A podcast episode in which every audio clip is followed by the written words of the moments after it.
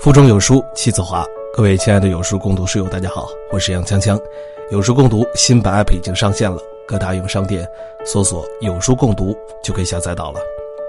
那今天要跟大家分享的这篇文章，如果你也喜欢的话，可以在文末点赞支持我们。今天见了一个很久不见的老朋友，相见甚欢。老朋友不到四十岁。身体开始出现小毛病了，越来越觉得不开心，压力大，经常觉得没意思。我说，这么多年了，你还是给自己找那么多压力，折磨自己的身体。人如果惯性的处在焦虑中，焦虑就会伤害身体，因为人焦虑的时候，身体就会处于应激状态中，紧绷着。想象一下，你的每一个细胞、每块肉都在紧绷着，会怎么样呢？你这样折磨自己，再不出点毛病，我会感觉我白对自己好了这么多年，也太不公平了。他说：“没办法，工作多而且急，感觉天天像是在救火，家里也是有一堆事儿，都得我操心。”我想了一下。这确实是一个很常见的现象。在工作中，老板安排的活儿多，总是要加班加点，火急火燎的完成，不像是在推动工作，像是被工作在推动着。在生活中，对七姑八姨、亲戚朋友、孩子爹妈、上老下小，事事操心。家里那位也不怎么管，对自己想读书、读报、健身、养生。学习、成长、充电，总是感觉工作与生活中大事小事很多事情要做，还每件都想做快做好，结果就是焦虑。然后一个事儿没有做好就自责焦虑，就更想做好，就更焦虑。每天都这样，焦虑这个应激状态下的反应，就成了常态。激发现象就是，脾气大，老忘事儿。你老紧绷着，实在像是在走钢丝绳，对情绪没有多余的容纳力，储存量大了，漏东西多，也再正常不过了。我就问他：“你开心吗？”他说不开心。然后我接着问：“那你为什么还要这么做呀？”他说：“没办法呀。”那今天我们就来聊一聊“没办法”这三个字儿。想象一下，你今天下班了，工作没有完成，在老板没有现场监督的情况下，你会怎么办呢？很多人的做法就是熬个夜做完吧。然而我会这么做：下班、健身、约会、看电影，时间这么多，该干点什么呢？第二天到单位去跟领导说：“对不起，能力有限，没完成。”我当然不会这么直接了，我会用领导能接受的方式，委婉的告诉他：“不要说这样会被辞退之类的，这是个焦虑，也是概率很小的事件，不想讨论。”其实你熬夜加班做完工作，并不是你怕被辞退而做。而是你内心根深蒂固的几个信念，在推动着你。事情要做好，自己要优秀。生活和工作中，很多焦虑都是这样产生的。这两个信念会推动着你在做事情的时候，程度上要做的尽可能深，时间上要尽可能短，质量上要尽可能高。给自己安排的事情尽可能多，接受安排不拒绝的事情也尽可能多。结果，你知道自己会怎么走进某院焦虑科或者是精神科的门诊的。你是个很有责任心的人，所以想把事情做到最好。但是你恰恰忽视了，事情做到最好的时候，往往会把自己搞得很不开心。不轻松，不幸福。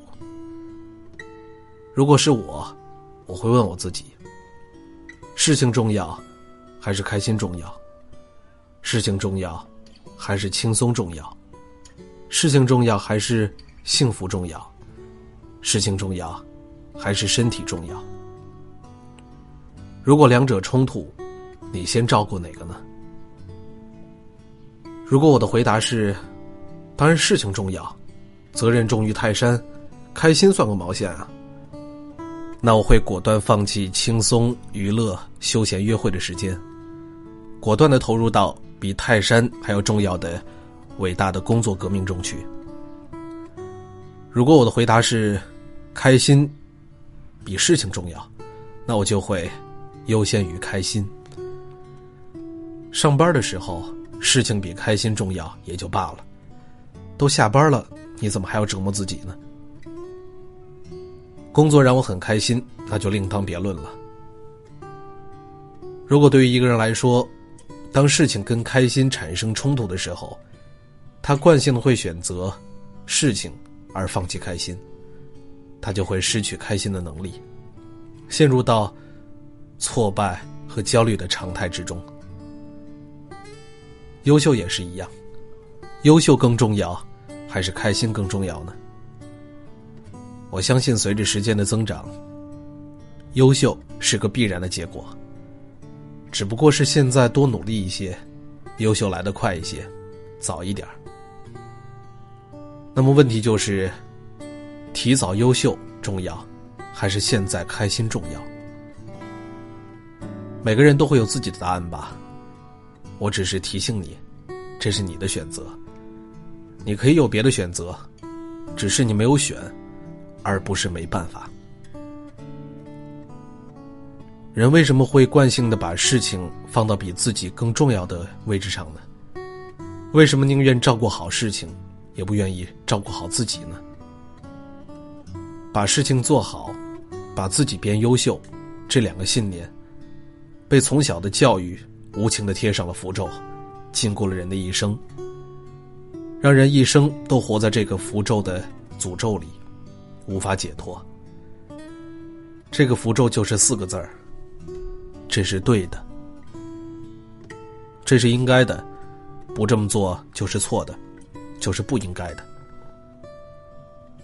对很多人来说，事情做对与错才重要，做的开心不开心不重要。轻松与否不重要，爽不爽不重要，甚至他们意识不到，做事情除了对与错之外，还可以有别的选择。今天我想告诉你，做事情除了做的对与错这个标准之外，做的爽不爽也是一个标准。这是两个标准，这两个标准有时候重叠，有时候冲突。你可以选择前面那个，也可以选择后面那个。你选择前面的那个没有关系，那就接受自己为什么总是活得不开心，没生命力，身体免疫力低。身体是一个忠实的存在，你都这么不在乎他，他会在乎你吗？你只爱事情，并不爱自己，只在乎对错。并不在乎自己的感受，你如此忽略自己的感受，怎么能越活越开心呢？有些人还总会冠以责任的名义，说人要负责任，责任也是人逃避自己开心的一个手段。我想你这么能负责，你怎么不为地球和全国人民的水深火热负点责呢？不是说好了保护地球？人人有责吗？不是说好了，国家兴亡，匹夫有责吗？我同意，人是要负责，但是人要负责，一定要以牺牲自己为代价吗？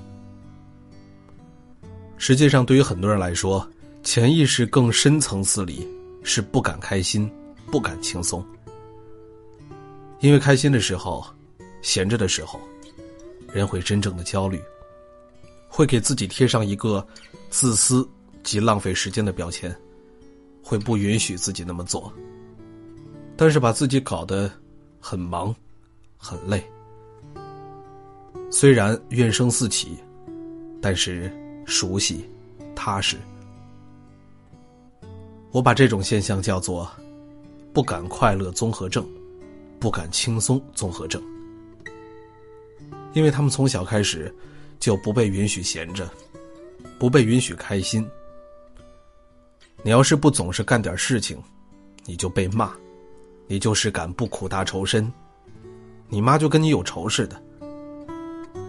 你要敢重视自己不重视的事情，后果常常不堪设想。所以长大了的他们，也不敢轻松快乐，一定要找很多事情，来把自己搞得焦虑起来。并不是人有很多事情要做而焦虑，而是人自带了焦虑，需要找很多事情。因此，当你很累的时候，身体开始免疫力低、频出状况的时候，总是很焦虑、睡不好、吃不香的时候。越来越觉得生活没有意思，不怎么开心的时候，我都想奉上一句至理名言：活该。然而，当你开始学习另外一个维度、另外一个体系、另外一个标准，开始把做事情是否轻松、是否开心、是否爽歪歪作为一个标准的时候，你就开始了照顾自己的心情，照顾自己的感受。这就是爱自己。这时候焦虑才会真正的缓解。缓解焦虑的方式，并不是拼命做事情，而是停下来，照顾自己的心。这时候也才能活得开心。你开始在意自己是否开心，才能真正活得开心。那不是自私。那是爱自己。我也想优秀，想做对做好，我也想快速成功，想出人头地，这些都是我想要的。但是我更想要轻松快乐每一天。谁都不能剥夺我的选择权，放过自己。好了，文章跟大家分享完了。如果你也喜欢这篇文章的话，可以在文末点赞支持我们，关注有书与千万书友组队对抗惰性。